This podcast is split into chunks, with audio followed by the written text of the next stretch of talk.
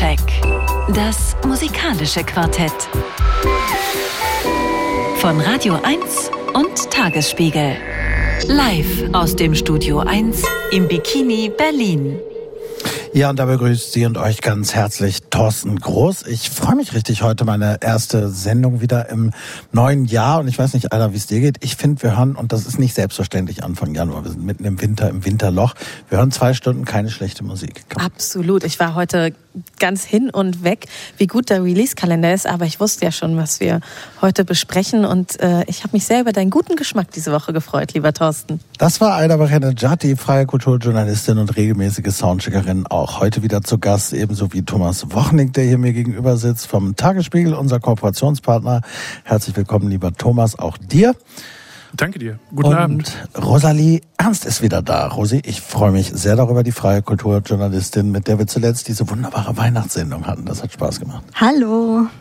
Jetzt wieder mitten im neuen Jahr. Mitten im neuen Jahr ist auch die Band The Smile schon. Das ist die Band von Tom York und Johnny Greenwood von Radiohead, ja, und Tom Skinner von Sons of Kemet. Und bei denen ist richtig was los. Im Januar, es gibt am 25. Januar ein Fan-Event hier in Berlin im Kino International. Tags darauf, am 26. Januar, erscheint das neue und zweite Album der Band, Friend of a Friend, begleitet von einem Film von Paul Thomas Anderson.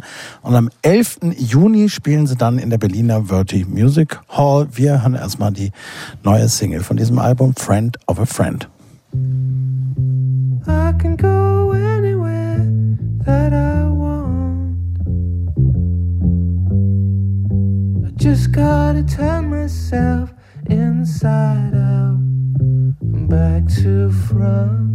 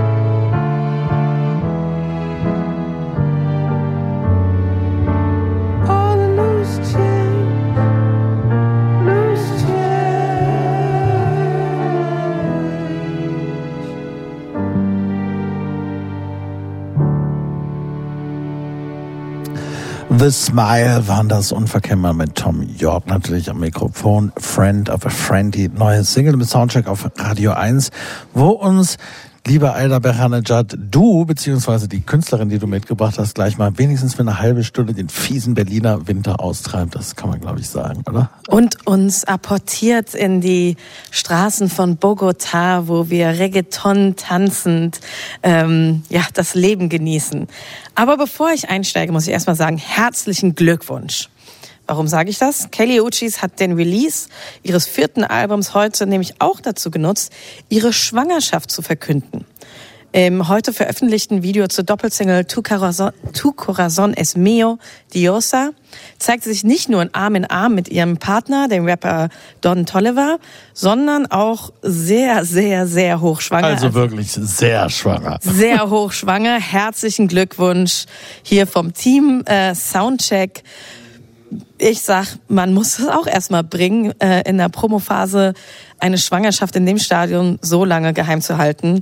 Felicita Felicitaciones, Mashallah, Mazeltov, sage ich mal im Namen von uns allen. Aber wer ist diese Frau überhaupt? Kelly Uchi ist bürgerlich Kali Marina Loaiza, geboren 1994 als Tochter kolumbianischer Migrantinnen in Virginia, USA trotz ihres relativ jungen Alters damals ähm, und auch heute immer noch, sie ist nicht mal 30, ist sie schon seit zwölf Jahren in der Musikindustrie unterwegs. Ähm, sie veröffentlichte als wirklich junger Mensch ähm, 2012 ihr erstes Mixtape, Drunken Bubble.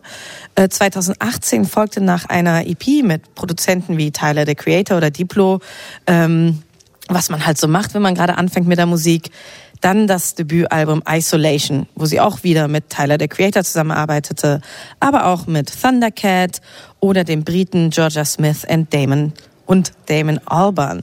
Ähm, kleiner drunter macht sie es einfach nicht. Und sie wurde damals dann direkt als eine Art Indie-Pop-Queen der Zukunft gefeiert. Ich würde jetzt sagen, ein paar Jahre später, diesem Ruf, ist sie ziemlich gerecht geworden, denn sie zieht ihr eigenes Ding seitdem sehr erfolgreich durch. Und zwar, indem sie jeglichen Rat der Musikindustrie in den Wind geschlagen hat. Denn es heißt ja so oft, man kann ja nur ein globaler Popstar werden, wenn man auf Englisch singt oder performt. Und für eine Frau, die zwischen zwei Sprachen, zwischen zwei Kulturen und Welten hin und her pendelt, klang das wahrscheinlich schon immer wie völliger Humbug. Ähm, das war ja auch schon in den 90ern für die legendäre Selena so. Auch so ein Vorbild von Kelly Uchis. Also veröffentlichte Caliuchis nach dem erfolgreichen Debütalbum auf Englisch ein spanischsprachiges Album.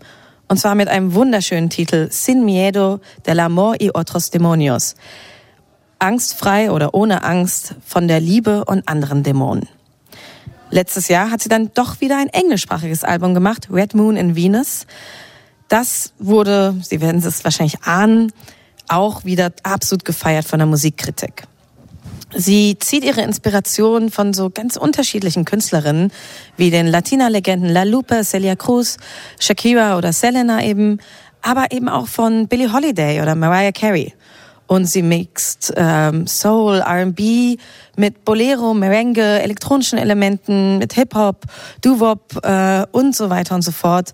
Dazu kommen Texte, die eine selbstermächtigte, selbstbewusste Ultraweiblichkeit feiern ohne dabei Uchis Queerness zu verstecken.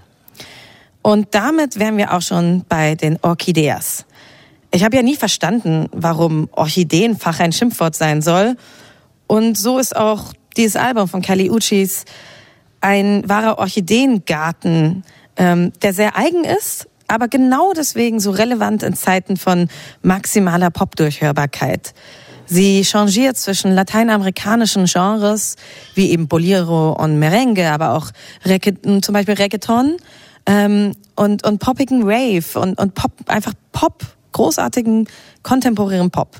Sie rollt ganz üppige Soundteppiche aus und zieht in ihrem Gesang wirklich alle, alle Register. Und wie das klingt, hören wir uns direkt mal mit einem kleinen imaginären Eis in unserer Hand an. Helladito. Lord, that morning tú playing with me means you're playing to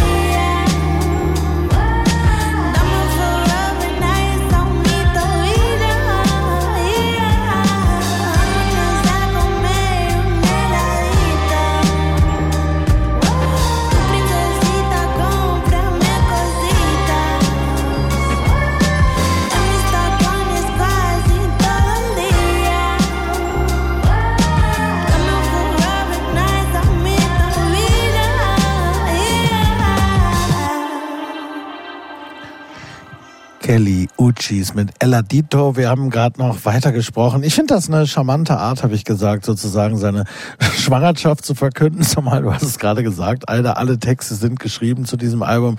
Äh, ne? Und niemand konnte das vorher wissen. Es ist ja also wirklich gut gelungen bis zu diesem Video, was gestern erst erschienen war, das geheim zu halten. Es steht nun also auch nirgendwo und ganz selbstverständlich ist sie es dann einfach in dem Video, so dass wir sogar dachten beim ersten Mal gucken, sie würde das faken, aber man sieht dann doch bald, dass Es ist sehr echt und offensichtlich nicht faked. Was ich finde, also erstens, die ist ja wahnsinnig äh, aktiv und untriebig, ne? Dieses letzte Album, du hast davon erzählt, Red Moon in Venus ist ja auch vor ein paar Monaten erst erschienen. Ja. So, äh, ne? Also das also, hat sie ja quasi parallel gemacht. Und ich finde das ganz interessant. Was ich interessant daran finde, nicht zuletzt, äh, ich finde viele Sachen interessant, aber vor allem, du hast recht, ne? Es hat natürlich einen größeren Fokus auf so ein bisschen Salsa, südamerikanischen Bolero, äh, Reggaeton und so weiter, karibischen und sonstigen Einflüssen auf jeden Fall. Ist aber jetzt ja auch nicht kategorisch andere Musik, als sie sonst macht. Ich finde aber dadurch, dass sie Spanisch singt, wird andere Musik daraus tatsächlich. Ich finde, das macht irgendwie, das gibt dem Ganzen automatisch irgendwie ein anderes Feeling. Das finde ich, finde ich abgefahren. Die Sprache macht viel, finde ich. Die Sprache macht einiges. Auch natürlich aufgrund der Bilder, die wir selbst in unserem Kopf haben, wenn Menschen auf Spanisch singen. Ähm, die Feature-Gäste machen einiges. Sie hat wahnsinnig viele und da werden wir auch ein Feature hören, aber Sie sollten unbedingt das ganze Album hören, das wirklich ein wunderschöner Orchideengarten ist, äh, wie schon gesagt. Sie hat da wirklich die einige der größten KünstlerInnen ähm, Lateinamerikas eingeladen, aus Mexiko, aus Puerto Rico, ähm, äh, eben au- Domin äh, Dominikanische Republik und natürlich auch Kolumbien, Heimatland ihrer Eltern. Ähm, und ja, biet, bietet auch diesen KünstlerInnen, wo es immer noch teilweise schwer ist, trotz des Reggaeton-Hypes ähm, rüber zu wechseln in die internationale, in großen Anführungszeichen, Popkultur, ähm, ja, die, diesen, diese Möglichkeit, äh, mit ihr da zu performen und auch umgekehrt. Also teilweise sind die KünstlerInnen in äh, Lateinamerika ja viel, viel riesiger, ähm, als sie es dort wäre bislang. Ähm, und was ich, was es auch anders macht für mich, ist, sie wechselt ja die ganze Zeit die Sprache. Und als jemand, der selbst bilingual aufgewachsen ist, kann ich mich damit sehr identifizieren, auch wenn meine zweite Sprache nicht Spanisch ist. Aber ich glaube, viele Kinder der Diaspora kennen das, das Hin- und Her-Switchen der Sprache. Und das ist für mich, macht es sehr eigen und charmant. Ich höre das dann auch total gerne, weil man immer so kleine Momente hat, die man dann halt versteht und man versucht so aus seinem, seinem allgemeinen Sprachwissen irgendwie sich irgendwas zu erschließen. Und für mich machen solche Songs und solche Alben immer viel mehr Lust, die Lyrics wirklich äh, richtig zu studieren und die ähm, beim Hören einmal aufzuschlagen, weil man dann so viel neugieriger wird, das, das doch jetzt rauszufinden, was, was meint sie damit. Ja, ich äh, übe gerade wieder Spanisch. Ich sprach es mal fließend und das ist Och. drei Jahre her. Äh, und deswegen habe ich mich heute doppelt gefreut, weil ich äh, diese Woche, die ich mit diesem Album verbracht habe, sehr viel weiterkam in meinem Vokabel wiederlernen. Wunderbar. Thomas nutzt es auch zum Vokabellernen. In der Tat, also ich bin da ganz bei dir, Rosalie. Ich, ich habe die Texte in den Google Translator geworfen und dadurch bilde ich mir ein, eine wesentlich äh, innigere Beziehung zu jedem einzelnen Wort, weil der ja auch nicht so genau funktioniert. Ich habe irgendwann mal ein Latinum gemacht und dann gucke ich mir das Wort an und versuche irgendwie den Stamm zu, so auf den Stamm irgendwie zu kommen und, äh, und dann, ja, ich weiß auch nicht. Also man nimmt das anders wahr, ne? Ja. Wir hören El Labios Mordidos. Tremenda asesina con un flow para matar. Todo el mundo mira, pero ella le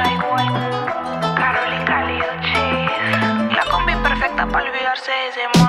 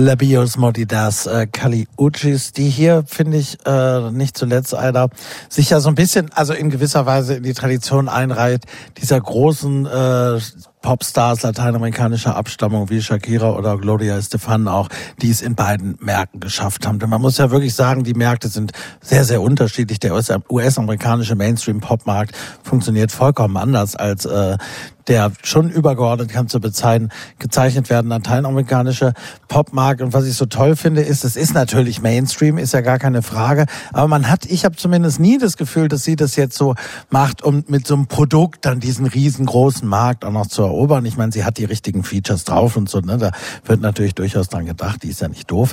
Aber sie füllt's eben auch. Dann ist eine wahnsinnige Hingabe drin und du hast das eben gesagt, es ist tatsächlich, man könnte das im Grunde so als Playlist so durchhören und manchmal würde man vielleicht gar nicht so genau merken, wann ein Song aufhört und der andere anfängt. Äh, abgesehen von dem, wie ich finde, ganz, ganz tollen, das ist ja auch so glaub, wahrscheinlich der Radiohit, so ein bisschen Themata. Das hast du jetzt mhm. nicht ausgesucht, diese ja fast schon, wie soll man sagen, Powerballade oder so, aber sehr mit großem Sentiment vorgetragen. Viel Bolero, ähm, genau. Geist schwebt Sehr klassisch auch, ne? Das kommt äh, so ein bisschen so dazwischen. Das ist wirklich anders und ansonsten geht das so durch. Man kann die ganze Zeit auf dem Dancefloor bleiben und muss eigentlich nichts anderes auflegen. Ja, Ja, aber auch nein, weil ich finde, es ist ja ganz viel Varianz trotzdem drin. Also es ist gut und kohärent, ähm, aber es ist nicht einförmig. Es, sie, sie spielt mit ganz vielen Stilen. Da ist auch Dembo dabei, aus, glaube ich, Puerto Rico oder so, der Stil. Äh, also so ein Dance, ähm, Dance-Genre, ähm, eben so ein Reggaeton-Hit wie hier, der aber in sich drin nochmal einen klassischen Reggae-Rhythm hat. Also für die, die sich auskennen, Stalag Rhythm, äh, ganz klassischer äh, Reggae-Rhythm, ist dann so zwischendrin. Einmal so kurz mal, kurz mal ein anderer Stil und dann wieder zurück. Und ich finde, das ist ein, für mich einer, ein, ein wirklich grandioser Song, der künstlerischen Anspruch verbindet mit ganz große Popnummer. Ich glaube, es hilft, dass in den letzten Jahren durch Reggaeton und auch durch Dembo zum Beispiel den Stilen, die schon nicht Mainstream, doch Mainstream geworden sind und im Mainstream international geprägt haben, auch englischsprachige Musik geprägt haben, ähm, die Möglichkeit hin und her zu switchen größer geworden ist. Aber ich glaube, so jemand wie Uchis äh, oder Uchis, sie ist da noch mal einen Schritt weiter als eine Shakira oder eine Gloria Estefan und auch eine Selena, weil sie eben, wie ich schon vorhin meinte, in ihrem Song in einem Song auch zwei Sprachen hat und mehrere Stile. Sie führt eigentlich das nochmal, sie dreht das alles nochmal eine Runde weiter. Ja, sie ist natürlich auch Social Media Generation im Gegensatz zu Gloria Estefan zum Beispiel. Ich finde auch ähm, wirklich sehr beachtlich, wie unfassbar vielfältig sie ihre Stimme einsetzt. Ja. Also sie singt halt nicht nur wahnsinnig gut im Soul, sondern sie schreit manchmal so, sie, sie seufzt, sie kichert, es gibt Echo, es gibt Säuseln so. Teilweise spricht sie so sehr kindlich. Also es ist eine wahnsinnige Bandbreite, die finde ich in so kommerzieller Popmusik normalerweise nicht so stattfindet. Da gerade bei weiblichen Stimmen, da wird schon sehr auf einen schönen Gesang immer geachtet, finde ich. Ich finde irre, dass äh, ich von den ähm, von diesen lateinamerikanischen Stilen und von den Feinheiten eigentlich überhaupt nichts verstehe und das auch nicht nicht raushöre, einfach weil ich es nicht kenne. Äh, und es trotzdem mega gut funktioniert. Also ich habe nicht Gloria Estefan und nicht Shakira, weil ich die auch nie so richtig äh, rezipiert habe, eigentlich da reingehört. Aber ich habe zum Beispiel Manu Chao gehört und zum ersten Ja, Mal ja. seit äh, irgendwie wahrscheinlich fast 30 Jahren an den gedacht. ähm, und genauso habe ich an Kylie Minogue gedacht, irgendwie bei dem, genau, bei diesem Song gerade. Ähm, und dann habe ich ja, wie gesagt, die Texte auch übersetzt und festgestellt, hier geht es irgendwie um so eine abgedrehte Tarantino-artige, sie singt ja auch von Tarantino in diesem Song, äh, Love Story, irgendwie zwei, eines sehr gefährlichen Pärchens irgendwie, ähm, was mich so an True Romance und Zwei Frauen auch. Es Ja, geht um genau. Feiern Ja, ja. mit Frauen und Genau. Liebe zwischen Frauen. Ja. Ja. Also und das, also mich holt's total ab, ja, obwohl es eigentlich gar nicht meine meine meine Welt oder irgendwie, also es ist es sind halt die Referenzen, die da drin stecken, sind nicht mein Referenzraum und trotzdem funktioniert es halt mega gut. Weil man aber auch gar nicht still sitzen kann, weil es ja schon so ein bisschen, es ist ja im Grunde langweilig. Heute werde ich noch zweimal trotzdem tun, Musik so ein bisschen so vor, vor Wetter- und Jahreszeithintergründen zu erklären. Aber es ist ja nun mal so, dass, ich weiß nicht, wie es euch geht, ne? so nach diesen Weihnachtstagen, es ist schon immer alles zäh, wieder so reinzukommen. Und wenn dann gerade in Berlin es nach minus 10 Grad noch hat und der Schnee dann noch liegt und alles so, dann ist das doch schon irgendwie genau die Musik, die einen da wieder ein bisschen rausholt. Aida, du hast vorhin gesagt, dass sie, dass sie ihren eigenen Kopf durchgesetzt hat und so weiter. Dennoch fand ich interessant, das habe ich gefunden und das ist ja wieder so ein ganz klassisches Major-Plattenfirma-Klischee, dass es das in der Form immer noch gibt, dass nämlich ihr erstes spanisches Album nicht den Zuspruch der Plattenfirma fand, damals zunächst, äh, weil sie vorher schon so einen großen englischsprachigen Pop-Hit hatte und sie natürlich sie da, dazu bewegen wollten, weiter diesen Pfad zu verfolgen und dem Album wohl dann auch die Unterstützung. Also sie hat's gemacht, aber das, die Unterstützung wurde versagt, es wurde, es wurde veröffentlicht, aber es gab nicht viel Promotion, nicht viel Marketing und ist wohl zunächst auch gefloggt und ist dann über den Umweg TikTok, bei so Lip-Sync-Geschichten und so weiter, ist dieses Album dann so erfolgreich geworden, dass sie das jetzt überhaupt nur deswegen wahrscheinlich machen konnte. Also hat sie sich hintenrum daher geholt. Aber ich finde das überhaupt großen Respekt für eine dermaßen junge Künstlerin zu dem Zeitpunkt zu sagen, ich mache das jetzt. Ja, da war sie ja wirklich noch richtig jung, ne? Genau. Ich meine, jetzt ist sie auch erst 29. Ähm, also Respekt Wir- an wir Kelly haben- Uchis. Dann haben wir eine halbe Stunde über Kelly Uchis gesprochen und kein schlechtes Wort über sie verloren, aber man müsste es auch erfinden. Es gibt eigentlich nichts zu sagen, nichts Schlechtes jedenfalls. Also haben wir noch einen Song, der heißt Como así.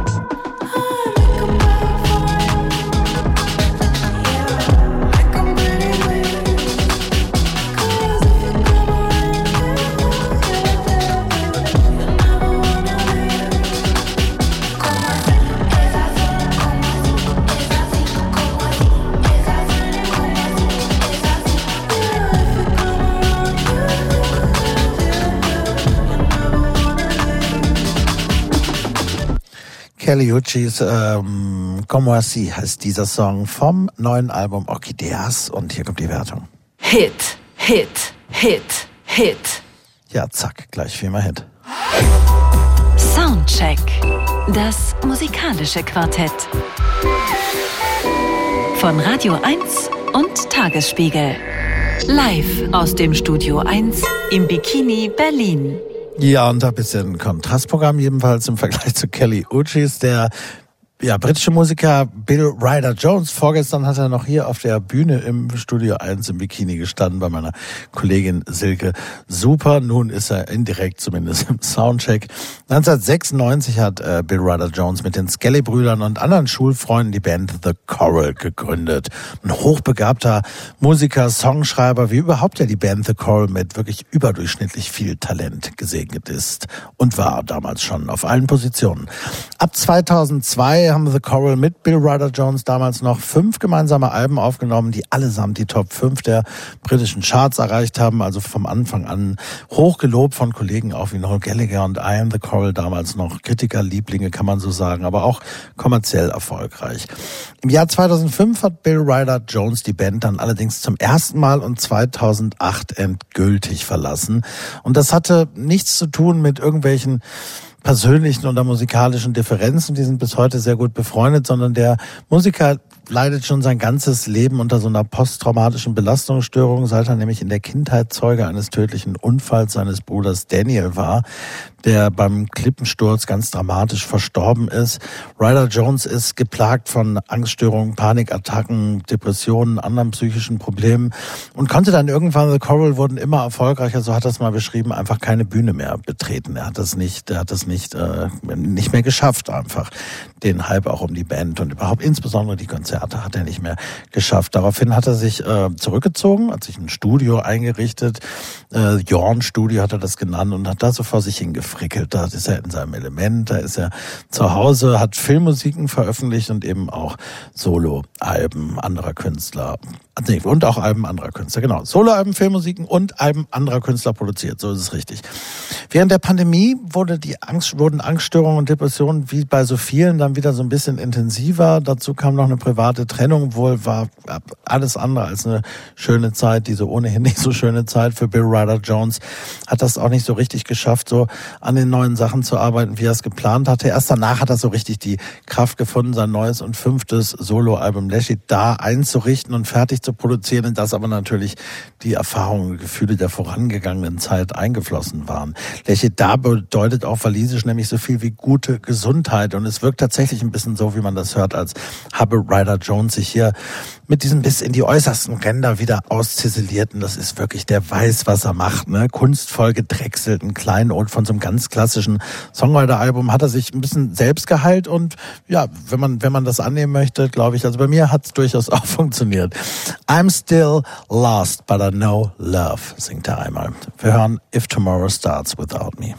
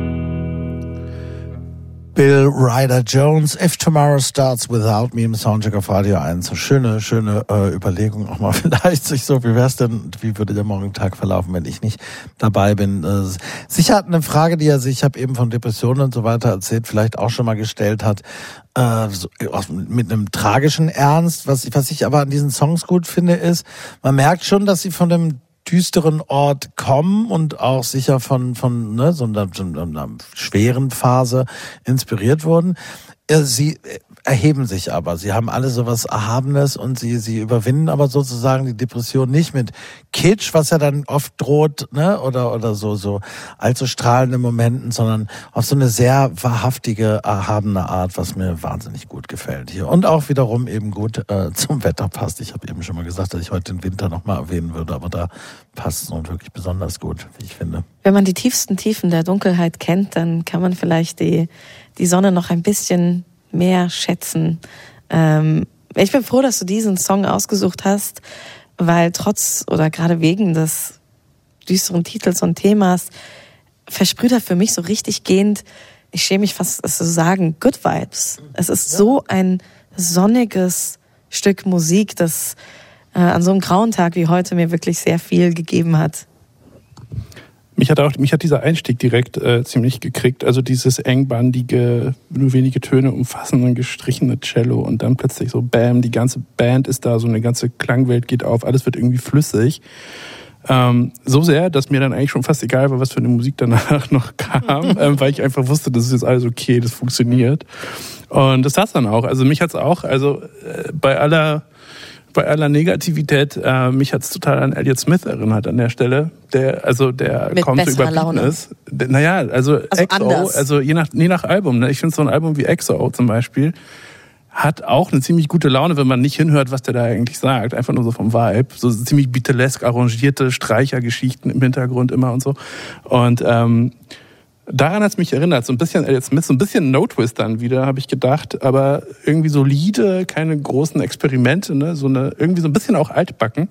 Also, ne, aber, aber, aber gut, hat mich also auch einfach gekriegt. Wie gesagt, allein schon wegen dieses Einstiegs. Das ist ja natürlich, ne, ich meine, das ist ja das, was man The Coral jetzt im Grunde, wenn man ihnen was vorwerfen würde oder könnte, auch immer vorgeworfen hat, oder das war so, ne, es ist natürlich, altbacken könnte man sagen, oder man sagt eben, es ist klassisch. Es ist ein klassisches Songwriting, sehr britisches, sehr klassisches Songwriting und da gab es wohl auch für keinen jemals die Notwendigkeit daran, irgendwas zu ändern. Er selbst bewegt sich weiterhin in diesem, in diesem Umfeld und The Coral selbst ja weiterhin auch und keiner hat damit Probleme. Nun gibt es so viele Alben inzwischen schon, die auf diese Art bespielt und besungen wurden, dass man oft die Unterschiede bei The Coral gar nicht mehr so richtig rauszuhören vermag. Aber hier gelingt es mir durchaus. Hier, das finde ich nämlich wirklich besonders gelungen. Rosi? Ich muss sagen, mir ist der Gesang echt zu soft eine Nummer. Also ich finde ich finde die Instrumentals wirklich super und ich finde das auch schön und dann zieht es ja auch im, gerade in dem Song immer mal wieder an. Ähm, der Beat, der verdichtet sich, aber der Gesang, der verschwindet dann an der Stelle für mich und also ich weiß nicht, ich finde ich finde die so schön, die Instrumentals, den braucht's bei dem Song an der Stelle für mich dann auch gar nicht, dann kann er auch ruhig verschwinden. Bei anderen Songs würde ich mir ein bisschen so einen Schnuff mehr Kick irgendwie in der Stimme doch ab und an mal wünschen, ein bisschen mehr Ausdruck, das wäre doch nicht schlecht. Wir hören We Don't Need Them. The past is fast asleep.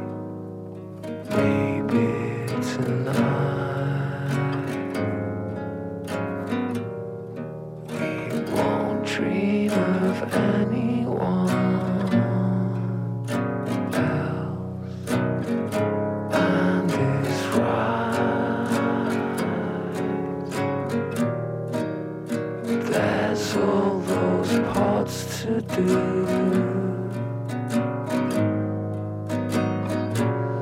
Come by.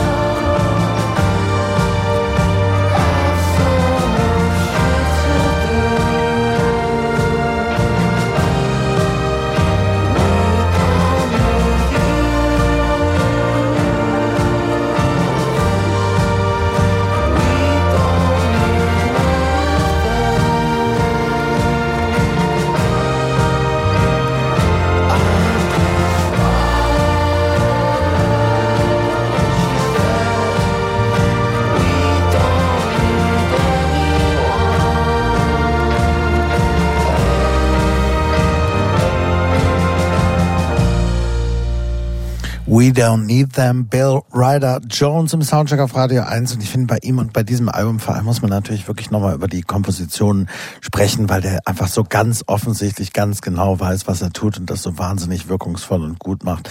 Wie er zum Beispiel in diesem Stück, was wir gerade gehört haben, so diesen Key Change, der dann irgendwann kommt, so ganz langsam anbahnt und man denkt schon immer so, die, die paar Zeilen davor denkt man schon jedes Mal, jetzt passiert irgendwas, da passiert aber immer noch nichts und so ganz langsam so die Spannung dahin aufbaut und das dann so Bowie-mäßig ja schon hochzieht. Und ja, du hast recht, Rosi.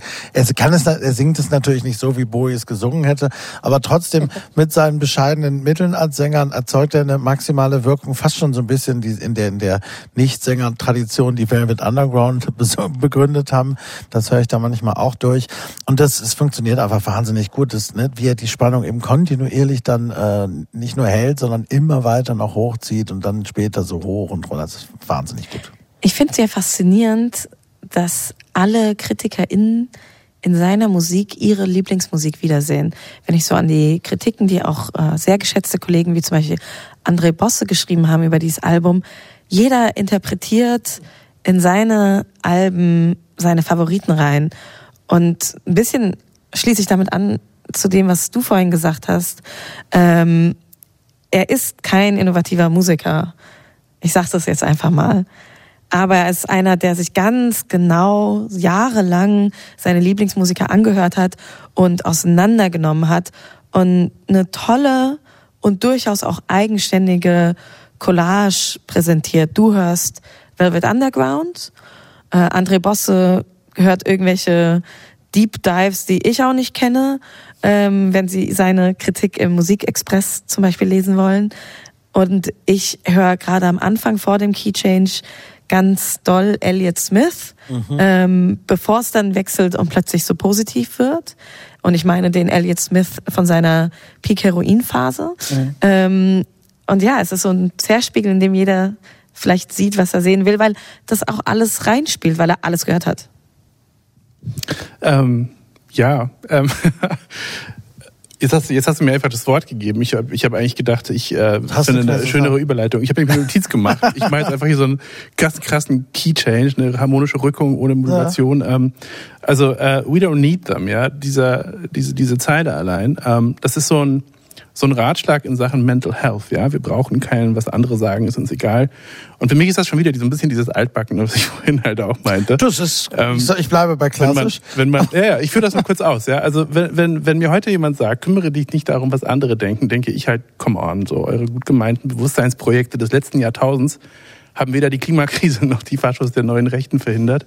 Ich brauche solchen Ratschlag heute nicht. Ja, ähm, das denke ich. Und dann aber ähm, höre ich sofort bei dieser Musik, also spätestens bei diesem Key Change, äh, merke ich einfach, wie alles aufgeht und ich mich dann doch wieder voll drauf einlasse und in diesem ultraweich gepolsterten Klangsofa versinke, das er da gebastelt hat. Und irgendwie ist dann auch wirklich egal, wer sonst noch was wovon so hält. Das, so hat er dich wieder gekriegt. Für mich betont das auch viel mehr. Also ich konzentriere mich da viel mehr auf das We und sehe da irgendwie eine innige Freundschaft, die niemand anderen braucht, die zusammen irgendwie auskommt, egal wo, egal zu welchem Zeitpunkt. Für mich ist das irgendwie eine sehr innige Freundschaftshymne. Haben wir noch, uh, This Can't Go On.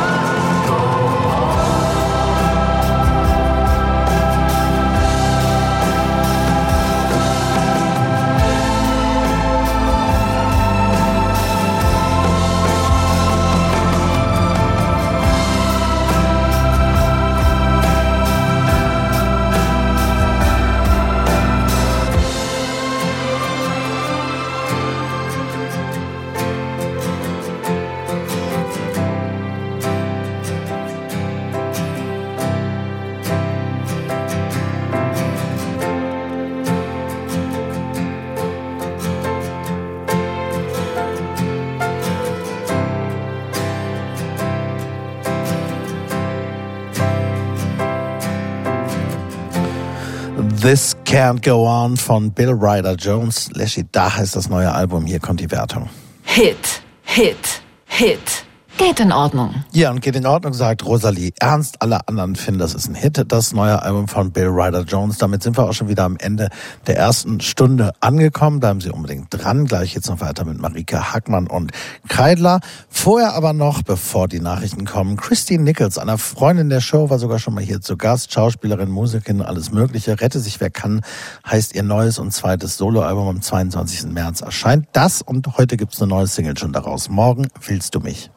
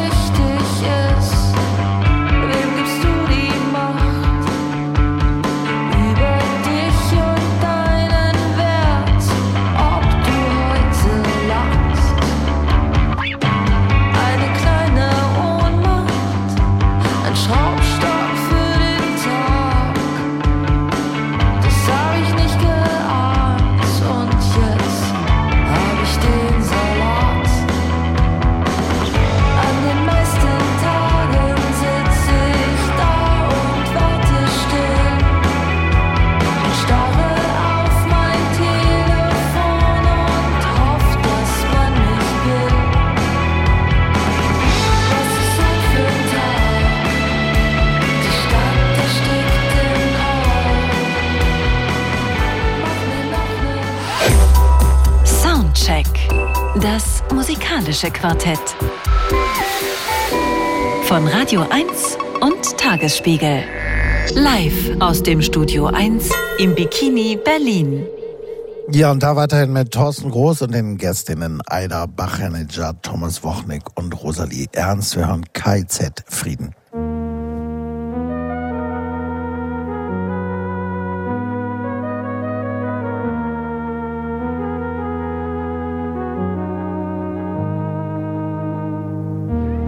Unterricht fällt aus in der ganzen Schule. 9-11, Schweigeminute.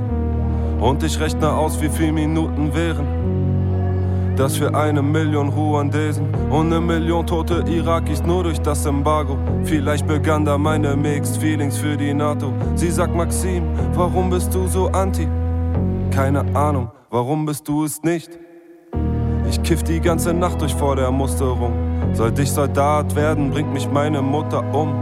Ich bin gegen ihren Krieg und gegen ihren Frieden. Ein Frieden so grausam, dass Menschen vor ihm fliehen.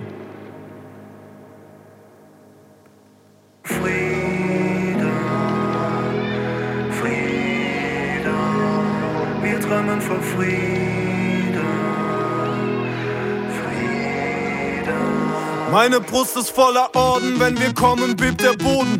Ein Anruf und der Himmel färbt sich dunkel von den Drohnen. Jan ist Patriot und Fabian ist woke. Ist egal, denn hier im Schützengraben sind wir alle Bros. Ey, ja, ich sitz im Panzer, ja, ich rolle tief. Blocker, Blocker, Blocker, mach die Artillerie. Bruder, wir retten Europa und du Pussy gehst zur Seite. Auf deiner krassen Antikriegsdemo waren drei Leute.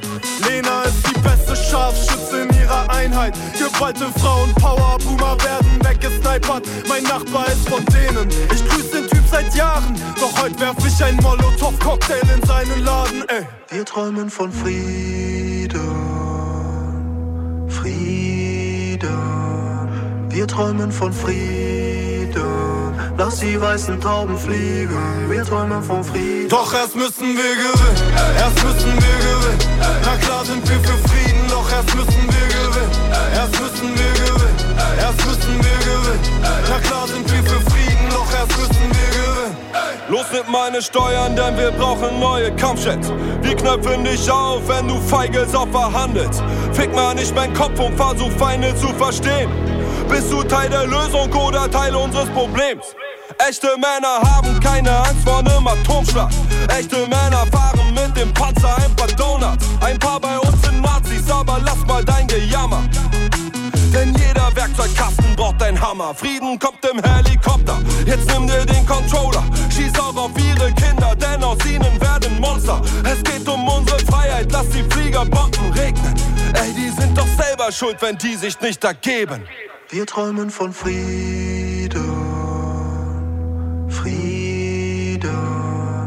Wir träumen von Frieden. Lass die weißen Tauben fliegen. Wir träumen von Frieden. Doch erst müssen wir gewinnen, erst müssen wir gewinnen. Na klar sind wir für Frieden, doch erst müssen wir gewinnen. Erst müssen wir gewinnen, erst müssen wir gewinnen. Na klar sind wir für Frieden, doch erst müssen wir gewinnen. Leopard vor dem Haus in der Einfahrt. Ich geh auf die Knie und küss den Boden meiner Heimat. Dann versichere ich den Junkies an der Ecke. Ist unser heißgeliebtes Paradies, rette. Wir bringen ihnen das Feuer, denn sie kommen aus der Steinzeit. Placker, placker, placker, macht der westliche Lifestyle. Toxische Barbaren, das ist unser Feind. Für die Bösen sind wir die Bösen, wie gebrainwashed kann man sein. Ich seh, mein Sohn, du bist ein bisschen durcheinander. Von der Lumpen-Pazifisten-Propaganda. Drück endlich den Abzug, Mann, wir haben keine Wahl. Oder sind dir Menschenrechte scheißegal? Wir träumen von Frieden, Frieden. Wir träumen von Frieden. Lass die weißen Tauben fliegen. Wir träumen von Frieden. Doch erst müssen wir gewinnen, erst müssen wir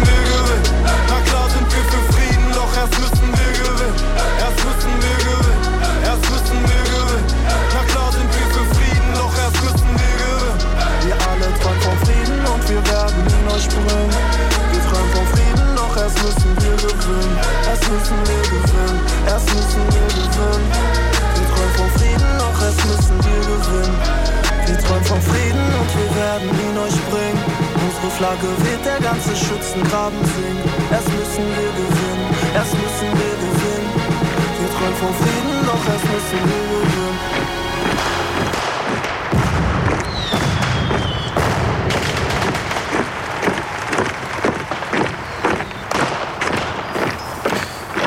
Ja, der beste YouTube-Kommentar, den ich vorhin dazu gelesen habe, wenn KZ nicht mehr über Schwänze, sondern ernsthafte Dinge rappen, weiß man, die Situation ist wirklich ernst, Brudi. Äh, ja, hier nun, das war ein Friedenslied, selbstverständlich nach KIZ-Art sozusagen erscheinen wird auf dem neuen Album Görlitzer Park. Das kommt am 21.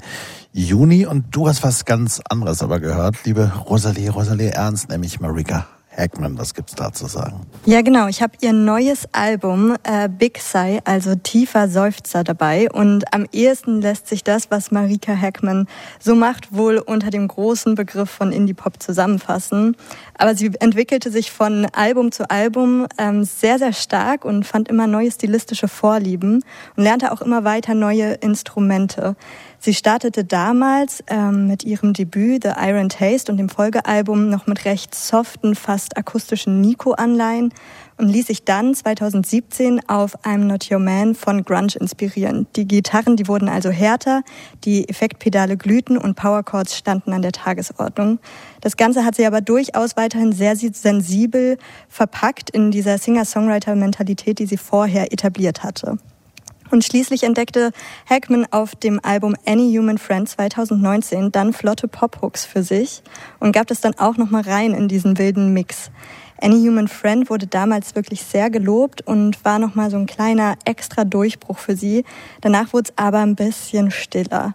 Das Album, das brachte auch ihre unverblümte Ehrlichkeit auf ein ganz neues Level. Es geht bei ihr immer viel um Beziehungen, das ist soweit jetzt nichts Bahnbrechendes, aber bei ihr bedeutet das weibliches und queeres Begehren und vor allem auch Berühren nicht auszuklammern. Und so gibt's da die ein oder andere sexy Hymne auf Lust.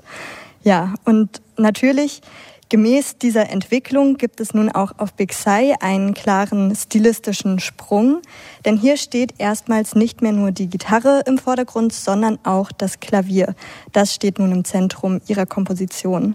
Das Album wurde aus sehr vielen auditiven Puzzleteilen dieses, dieser stilistischen Reise und auch neuer Einflüsse zusammengesetzt, die ja also vielleicht auch nicht alle aus demselben Puzzleset kommen, aber trotzdem zusammen irgendwie Sinn ergeben. Big Sai ist zwar immer noch sexy, aber vorrangig ist es nun sensibel, nachdenklich und teilweise sogar sehr zaghaft. Sie blickt zurück auf ihre letzten zehn Jahre, auf die Adoleszenz. Ähm, ja, und das ist ihr keineswegs leicht gefallen, denn die lange Pause, vor allem was das eigene Texten angeht, das waren jetzt so vier bis fünf Jahre, die lässt sich durchaus als eine Blockade beschreiben. Mit dem Titel Hanging, einer ganz, ein ganz klassischer Break-up-Song, gelang es ihr aber, die große Angst vor dem Schreiben endlich zu überwinden. Der Titel ist zart und benommen und am Ende wird alles von Grunge-Gitarren eingerissen und damit ist der Song wirklich ein Paradebeispiel für Hackmans Diskografie und bringt es auf den Punkt. Und deswegen starten wir jetzt mit dieser Klangkollision in dem Titel Hanging. hanging on your every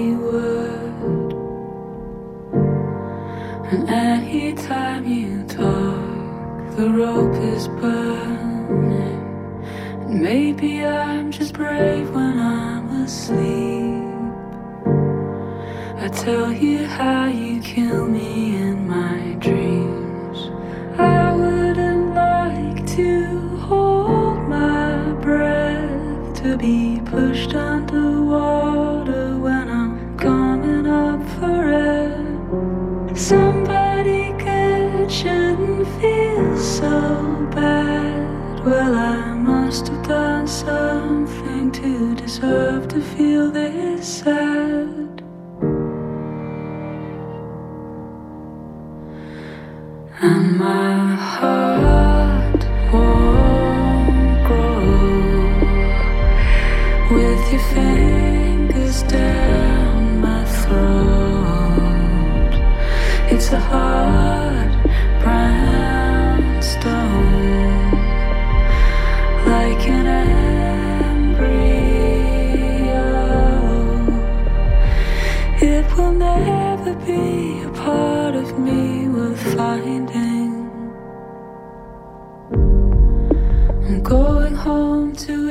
intubate. Cause every time we talk, I suffocate. Remember when you said I'm a disease? And how you'd like to kill me in your dreams.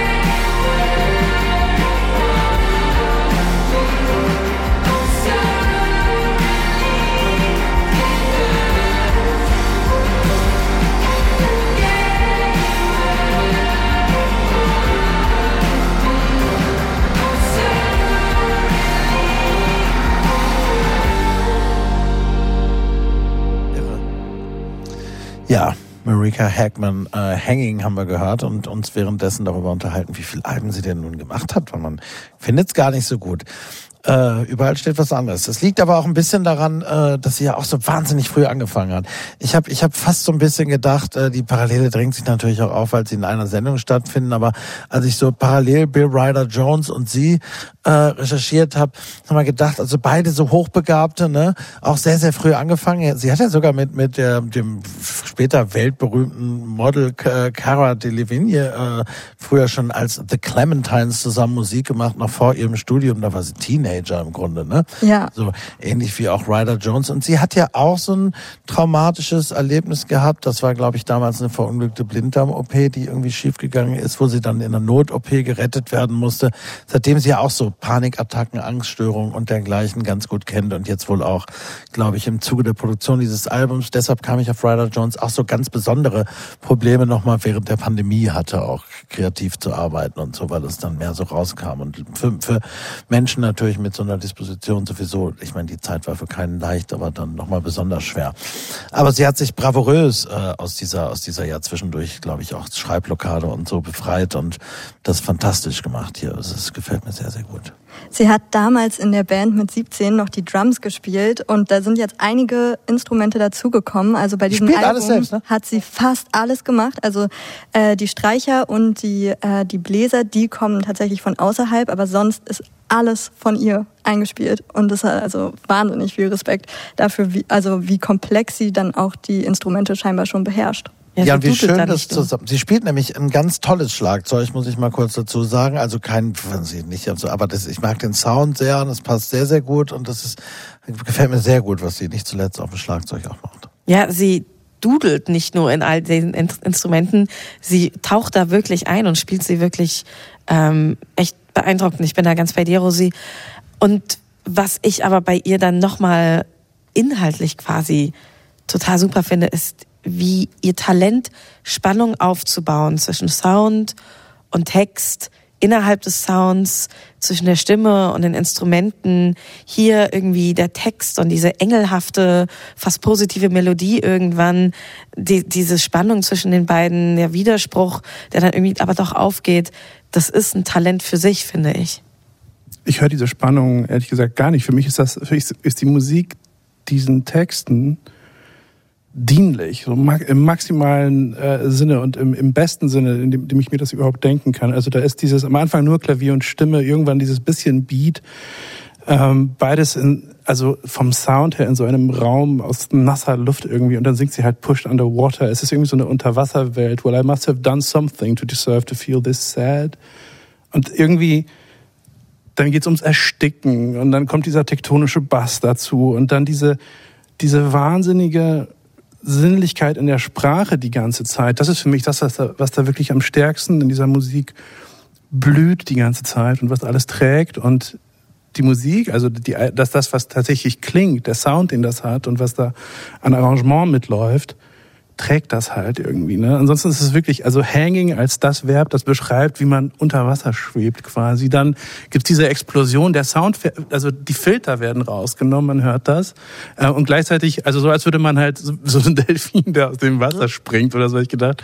Ähm, geht vielleicht ein bisschen zu weit, das Bild, aber, aber so, ähm, ich bin einfach völlig begeistert davon, wie sie mit der Sprache umgeht und wie die Musik wirklich im Dienst dieser unfassbar sinnlichen äh, Sprache steht. Ganz Zeit. starke Zeile in dem Song, den wir gerade gehört haben, ja auch äh, My heart won't grow with your fingers down my throat sozusagen. Ne? Generell, sie textet so körperlich, also es ist immer ganz nah an, an am Körper und dann geht sie da auch wirklich tief. Also sie spricht über die Organe, sie spricht über die Knochen und Haut und wie sich Haut anfühlt und Textur und das, man fühlt es so doll und das ist einfach wirklich sehr gut, finde ich, mit der Musik verknüpft. Fantastisch, also auch wirklich ja hochbegabt und äh, wir haben gleich nochmal was. Äh, auch da wieder, hat durchaus körperlich auf eine andere Weise Slime.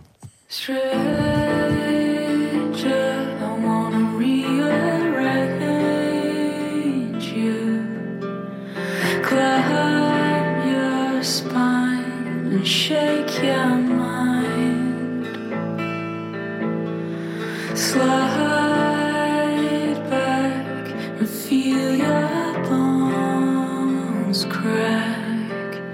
so sublime turned to slime. Cause I see you.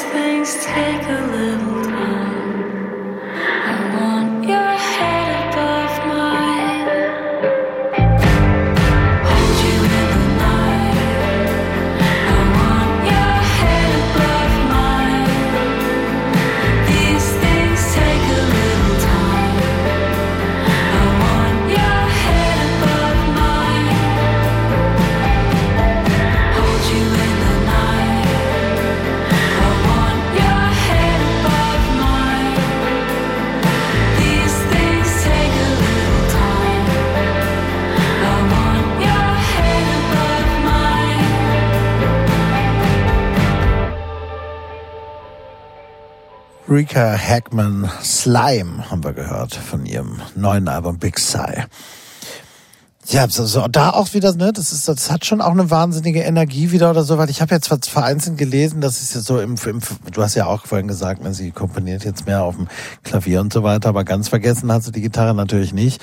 Ich habe in einigen Rezensionen gelesen, es sei so, so stark unterscheidet es sich vom vorangegangenen Album, weil sie ja eben auch diese Schreibproblade gehabt habe und so weiter und so fort. Das erscheint mir teilweise dann doch ein bisschen konstruiert, weil der Schwung, den beherrscht die schon auch noch. Ja, absolut. Also sie knüpft da eindeutig schon an vor, vorherige Singer-Songwriting-Sachen an. So, das, das merkt man einfach, finde ich, schon so seit der ersten EP, dass sie irgendwie eine klare Vision davon hat, wie sie klingen möchte. Und das, also, das auch durchaus mit einer, mit einem Pop-Gestus, finde ich. Und das finde ich bei diesem Song auch ganz klar. Es ist, ähm, ja, es ist irgendwie shoegazy und so und es ist ein fantastischer Song. Aber es hat so Pop-Harmonien und das finde ich, ähm, sehr, also das, das meine ich als Kompliment. Man muss das erstmal schreiben können und sie kann das. So, sie kann einen Grunge-Song machen ähm, und sie kann aber auch einen wunderbaren Popsong hinter einem, hinter einem Shoegaze-Arrangement verstecken. Wie macht sie es live, Rosi? Ich weiß es nicht. Ich habe sie nie gesehen, weil du hast es ja erzählt, sie spielt hier natürlich alle Instrumente selbst. Ist sie dann mit voller Begleitband unterwegs und spielt selbst Gitarre und singt oder wie macht sie das? Ja, seit einigen Jahren ist sie schon immer mit Band unterwegs. Früher war sie dann noch alleine mit Gitarre und hatte auch mit Laura Marling, glaube ich, zusammengetourt, ihre ersten Sachen alle. Ähm, und ist da schon sehr so in genau dieser Szene auch ähm, mit Fan Lilly so Ja. ähm, zusammen getourt und die unterstützen sich auch alle sehr viel gegenseitig.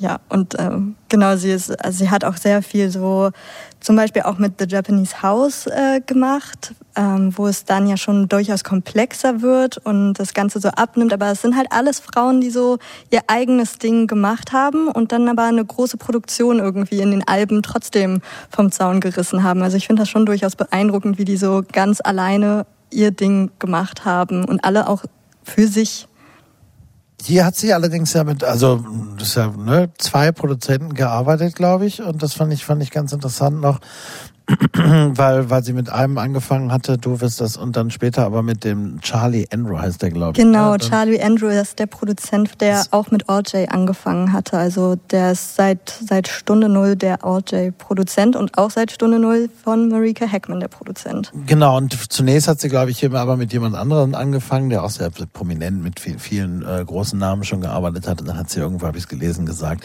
aber um das dann fertig zu kriegen, musste ich eben mit Charlie so, weil dann irgendwie für die letzten Meter brauchen wir uns, brauche ich ihn immer. Weil dann, dann geht es, wir verstehen uns blind und so und so. Was ist ja auch eine schöne Kooperation, weil ich kann mir vorstellen, wenn man wirklich alles selbst macht, du spielst alle Instrumente, schreibst es und so weiter, dann irgendwann nochmal jemanden zu haben, dem man vertraut und dann nochmal irgendwie als Korrektiv so ein bisschen frische Ohren zu haben, das tut sicher gut, äh, Thomas. Wenn Schreibblockaden ähm, solche Resultate zeitigen, wünsche ich mir persönlich für 2024 ganz viele Schreibblockaden, bitte. Ja, das wäre schön. Ich meine, das ist ja, das ist ja eh so, ne? Kennen, kennen wir natürlich auch, kennt jeder, der irgendwie, ne, du wirst auch manchmal das leere Blatt nicht so schnell füllen können. Zumal in der Tageszeitung, da musst du es dann einfach machen. Es ist Egal, was rauskommt. Und natürlich die große Angst, ja. Aber ich meine, wenn das aber jedes Mal rauskommen sollte, gerne. Okay, bitte, bitte viele Schreibblockaden im Stile Marika Heckmans für uns alle hier in der Runde, oder Aida, willst du auch? Mit Auflösung, bitte. Mit auf, also als jemand, der durchaus auch mal durch Täler der Schreibblockade gegangen ist, ähm, wünsche ich mir vor allem nicht die Schreibblockade, sondern das Ergebnis, wie sie es schafft, äh, das zu überwinden und den Moment des Überwindens. Ähm, ja, ich bin ganz hin und weg von diesem Album. Ist es etwas, was für mich raussticht, unbedingt aus dem Meer? Ist es etwas Einzigartiges? Nein, aber es ist sehr, sehr gut in dem, was es ist. Ähm, sie ist eine sehr, sehr talentierte Singer-Songwriterin, die sehr, ja, seamless, also ohne, dass man es merkt, an der, auf der Klaviatur der Genres spielt, ähm, mit dieser unglaublich warmen Stimme. Toll. Du hast einen Song, zu dem wir noch was sagen müssen, glaube ich, was wir gleich dann nicht mehr machen können, als letztes ausgewählt, der einer der interessantesten sicherlich auch ist. Da gibt es ein Video zu No Caffeine, heißt er ja.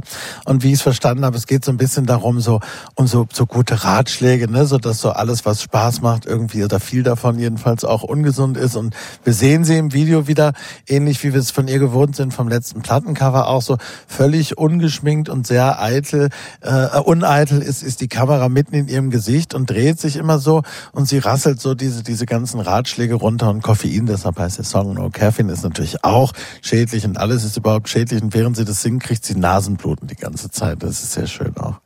Genau, der Song, den versteht sie als so eine Art Anleitung gegen Panikattacken, wobei sehr viele der Ratschläge wahrscheinlich wirklich nicht ganz so hilfreich sind. Und jeder muss da so sein eigenes Learning draus ziehen und hat dann irgendwie seine eigenen Mechanismen, wo, wo man merkt, ah, okay, der, der Herzschlag, der normalisiert sich jetzt endlich wieder. Ja, deswegen äh, No Caffeine. Ja, und sie schafft es aber auch. Das ist natürlich ein Low-Budget-Video, weil man sieht wirklich nichts. Wir sehen nur sie eigentlich äh, und, und ihre blutende Nase dann irgendwann, aber es ist, trägt die gesamten äh, knapp über drei Minuten. Also Sie hat ja aber auch ausdrucksstarke Augen. auch das ist richtig. No Caffeine.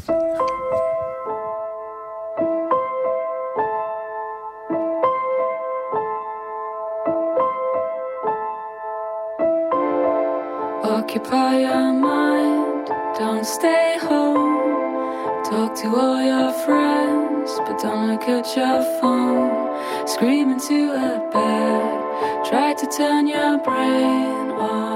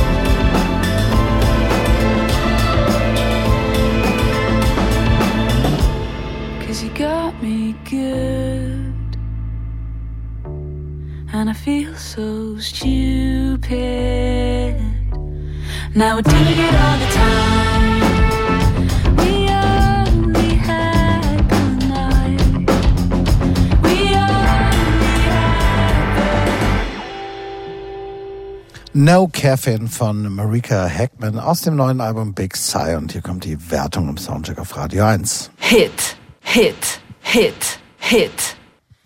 Ja, schon wieder viermal Hit. Das ist also ein Start nach Mars in dieses neue Jahr. Gleich im Januar. Soundcheck. Das musikalische Quartett. Von Radio 1 und Tagesspiegel. Live aus dem Studio 1 im Bikini Berlin. So, Thomas Wochenend hat in den Trailer von, seinem eigenen, von seiner eigenen Zeitung gesprochen, um nämlich was zu sagen, lieber Thomas. Gleich im Januar so wahnsinnig viele, also so viele äh, Vierer-Hits, also so viele Kandidaten für die und Kandidatinnen für die Liste. Fantastisch, oder? Ja, kann ich mich auch nicht erinnern, wann das schon mal so war. Aber das ist doch wunderbar. Äh, ich hoffe, es geht gleich so weiter. Du hast auch noch was mitgebracht. Und zwar Kreidler als neues Album. Äh, ich habe bei, also Twists, A Visitor Arrives heißt es. Ähm, ich habe ja bei Bill Ryder Jones schon von etwas äh, Altbackenem gesprochen. Kreidler kommen mit 30 Jahren Bandgeschichte, glaube ich, äh, sind schon ein bisschen länger dabei als er noch, ähm, die sie zum also dienstältesten Acts des heutigen Abends machen. Als Precision Electronic Pop bezeichnen Kreidler ihre Musik aktuell, was auch immer noch ganz gut trifft, was es ist. Der Sound von Kreidler ist grundsätzlich erstmal frei von Lyrics und programmatischer Aufladung, sofern nicht singende Gäste zu einzelnen Songs beitragen. Meistens fällt das Wort Krautrock, wenn man über sie spricht. Insbesondere seit ihrem Deal beim Labelbüro B 2010 hat sich der musikalische Kosmos der Band allerdings erheblich geöffnet auf Twists, wie eigentlich auch schon auf dem Vorgänger Spells and Daubs. Äh, fühle ich mich streckenweise an die Soloplatten von Mick Kahn erinnert, vom Bassisten von Japan. Ähm, und für den habe ich irgendwie einen Softspot. In Beschreibungen fallen aber auch immer wieder Begriffe wie Dub, Avantgarde, Electronica, Neoclassic, sogar Einflüsse indonesischer Gamelan-Musik sind ihnen schon mal zugeschrieben worden. Ähm, und zum Erstaunen der Band selbst, wie Andreas Reise, eines der Gründungsmitglieder, sagt, dass ihre Musik vor allem kontinentale Musik sei, also nicht amerikanisch oder allzu amerikanisiert, mit einem krautrockigen, Reise beknackten Blick auf die Welt. Ein Album, das er außerdem, ein Album, sagt er außerdem, sei immer eine einzige Idee in eine, in eine Form gepackt. Auf Twists geht es demnach um die Verflechtungen und Verdrehungen, die entstehen, wenn Besuch kommt oder etwas jemand Neues hinzukommt. Das sieht man schon auf dem Cover, auf dem sehr viel Haut miteinander ver, verschwimmender Körper irgendwie zu sehen ist. Äh, so viel, dass das prüde Google es teilweise hinter seinem Safe Search Algorithmus versteckt. Mm, Die Idee wird bei Kreidler aber eben nicht in Lyrics, sondern vor allem musikalisch umgesetzt. Das heißt, es laufen musikalische Prozesse ab, die von anderen Prozessen, Klängen, Stimmen, Steuerspannungen, die irgendwann hinzukommen, durchdrungen, ergänzt oder gebrochen werden. Der Theater- und Filmemacher Sasa Rusa hat äh, der, hat der Platte eine ausführliche Ode gedichtet, äh, schon vorab, und der, in der er demonstriert, in welche inneren Filme und Welten in diese Musik führt. Es ist also so ziemlich das Gegenteil der Platte von Marika Hackman. Äh, sie hat mich ja mit ihren Lyrics und einem und einer dieser diesen absolut dienenden Musik abgeholt. Kreidler kriegen mich dagegen genau durch diese vielschichtige Musik selbst, die mit Tönen Geschichten erzählt. Arithmetik heißt die erste. Film ab.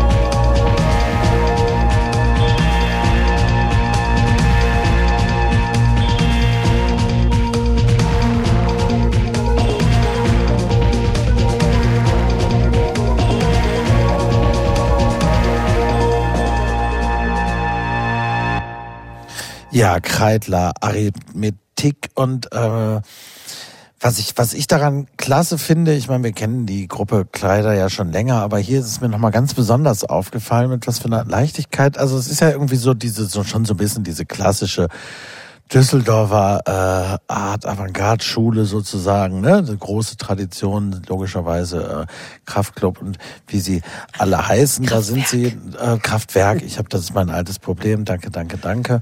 Da schrieb ja auch das Musikver äh, vom Musikversandhaus hat Kreidler als die zweitbekannteste Band Düsseldorfs bezeichnet, weil sie ja tatsächlich aber auch ähnlich wie Kraftwerk oder oder viele dieser frühen Krautrock-Bands auch durchaus international und vor allem in Großbritannien äh, immer wieder erwähnt wurde und für Furore gesorgt haben womöglich mehr als die eigentlich äh, zweit erfolgreichste oder bekannteste Band Düsseldorfs, die Toten Hosen, nämlich ganz anders.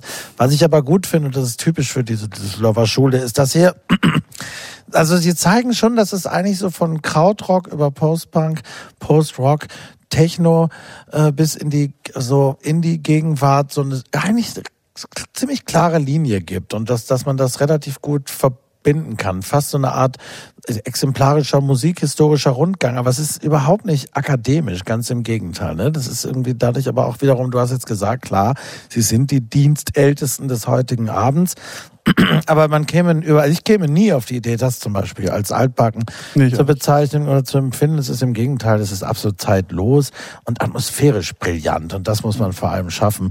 Ne, so Die, die wenigen Stimmen, die wir hören auf dem Album, sind im Grunde vernachlässigbar und sie schaffen es aber trotzdem Songs zu machen. Es ist, auch irgendwie Pop und das muss man erstmal schaffen, so rein instrumental trotzdem so eine Songstruktur zu schaffen, rein durch die Dramaturgie der der der instrumentalen äh, Komposition. Fantastisch. Ohne es äh, zumindest, zumindest dem Anschein nach jemals tatsächlich auf großen kommerziellen Erfolg auch jemals au- angelegt zu haben. Ja, ganz das, sicher das, war, das war niemals irgendwie, ähm, ja, und da sind sie halt immer noch.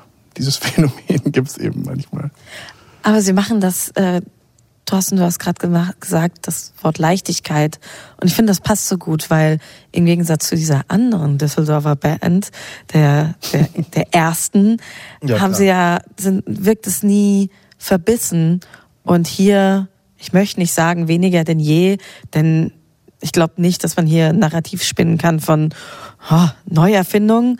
Nee, ähm, aber sie machen das, was sie sehr gut tun und sie sind dabei so einfallsreich, wie sie es immer sind. Ähm, und es hat halt, ja, eine wunderbare Leichtigkeit, auch so ein streng durchkomponierter Song wie Armetik. Mhm. Es, es ist ja auch, also es ist, es ist auch nicht so, als hätten sie nichts zu sagen. Also sie haben diese, sie haben sich ja sogar gegründet aus einem Kontext heraus, aus einer Veranstaltungsreihe gegen rechten Populismus und, und Rechtsradikalismus in Deutschland 1994, 93, 94. Ähm, die Musik aber ist absolut. Ne? Also die stehen auch für was ein, aber die Musik ist immer absolut und hat dadurch aber niemals diese Bürde, glaube ich, auch etwas zu tragen, was, was unter dem sie vielleicht auch zusammenbrechen würde. Ja. Naja, und sie sind natürlich, ne, wo, wo Kraftwerk, das kann man ja sagen, das ist ja kon sehr konzeptuell ist und sehr formelhaft und natürlich ja auch Maschinenmusik ist und sein will, sind das nun Musiker, die ja wirklich auch zusammenspielen. Wir hören im Grunde gleich ein Jazzstück. Ne? Dadurch äh, es ist also so konzeptuell, wie es vielleicht irgendwie teilweise wirkt, entsteht es aber doch irgendwie fast schon in Art einer Jam-Session. Ich glaube, das Album haben sie in zwei Tagen aufgenommen oder so. Ja, ich habe mir äh, notiert, dass ich dieses Album als ein sehr höfliches empfunden habe, was ihr vielleicht so als historisch, irgendwie musikhistorisch oder als frei empfunden habt, war für mich eben so sehr höflich. Also es gibt ganz, ganz viele Elemente und die werden ganz höflich in die, in die Runde gebracht, äh, werden zu dem Song irgendwie dazu gemixt, dann läuft das wieder eine Weile weiter und dann kommt wieder das nächste kleine Stück. Das stellt sich quasi der Runde vor und ich habe mir das so die ganze Zeit einfach vorgestellt, als würden sie sich gegenseitig zunicken, den Ball zuspielen und dann kommt wieder das nächste kleine Puzzlestück und kommt dazu und lässt es wieder ein bisschen aufgehen. Ja, und so baut sich das wirklich alles ganz langsam und routiniert irgendwie auf. Eine Jam-Session ohne Ego, quasi. Ja, vielleicht ist es so. Wir wissen es nicht. Hands.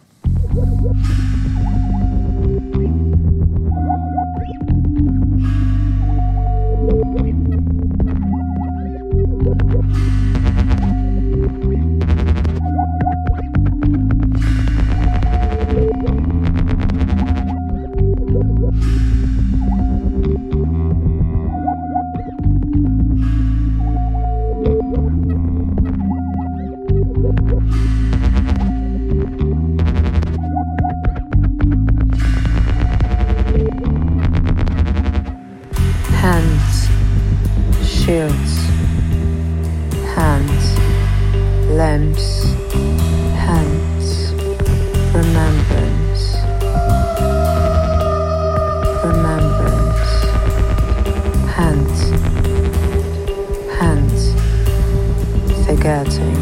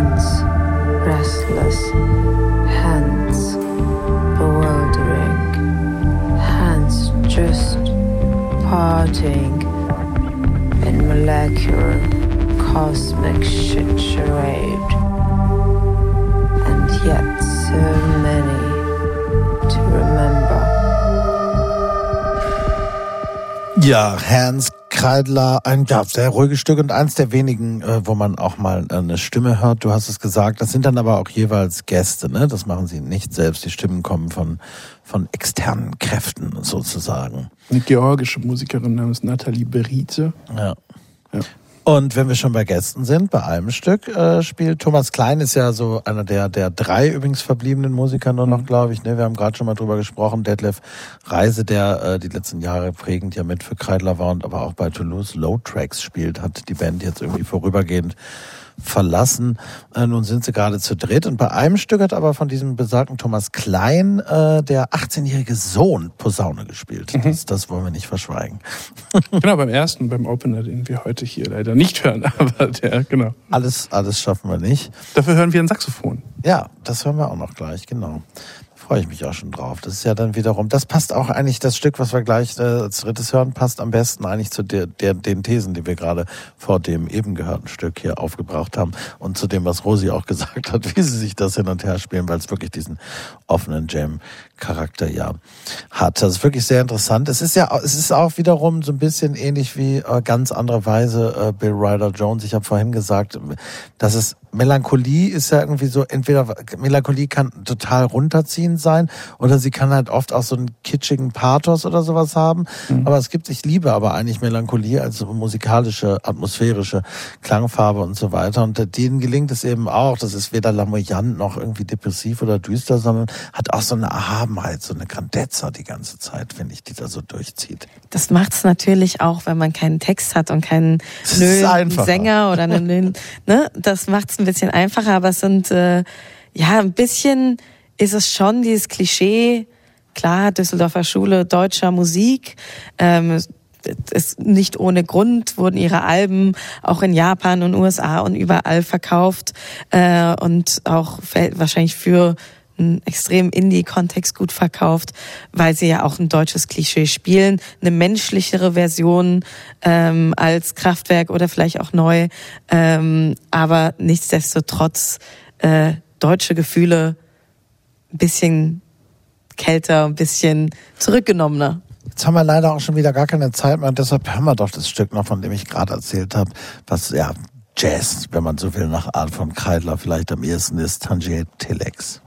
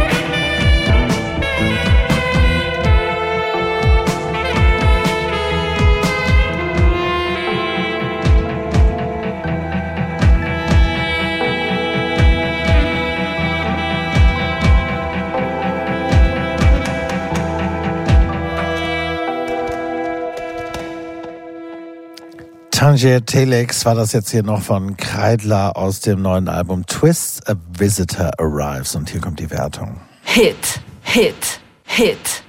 Geht in Ordnung. Ja, das geht in Ordnung, kommt von dir, Rosalie, aber ist ja keine schlechte Wertung. Ne? Das hatte ich nicht bekommen, hast du gesagt. Die richtige so Stimmung ganz. hat sich nicht eingestellt.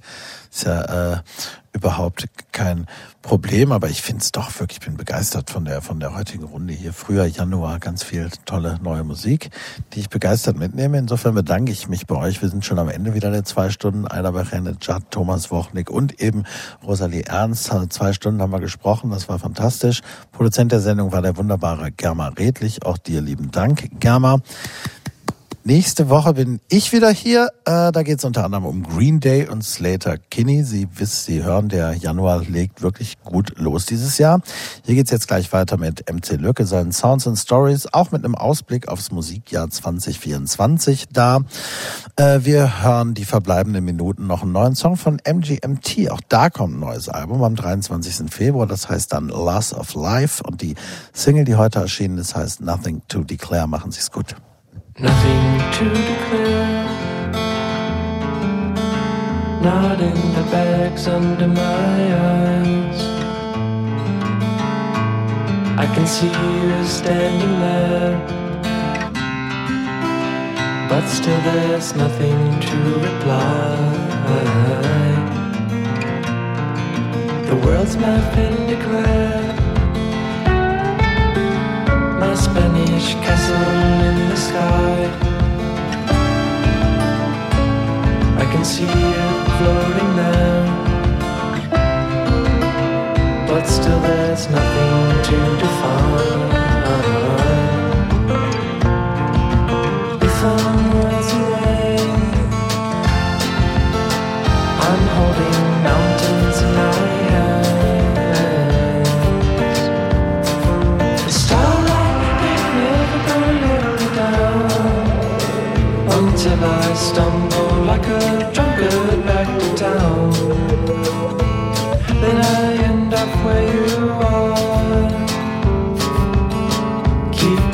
sanctuary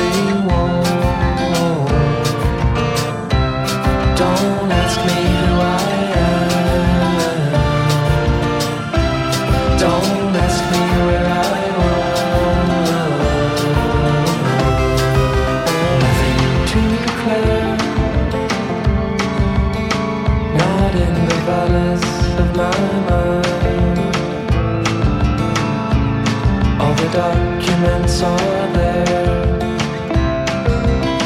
But still there's something to decide.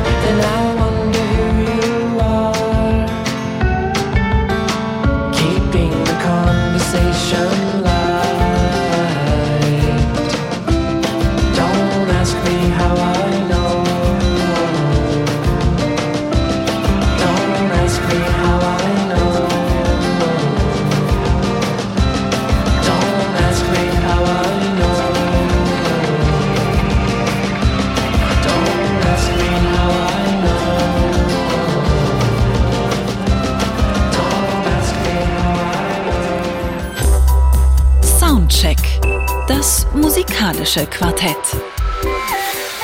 Freitags ab 21 Uhr auf Radio 1.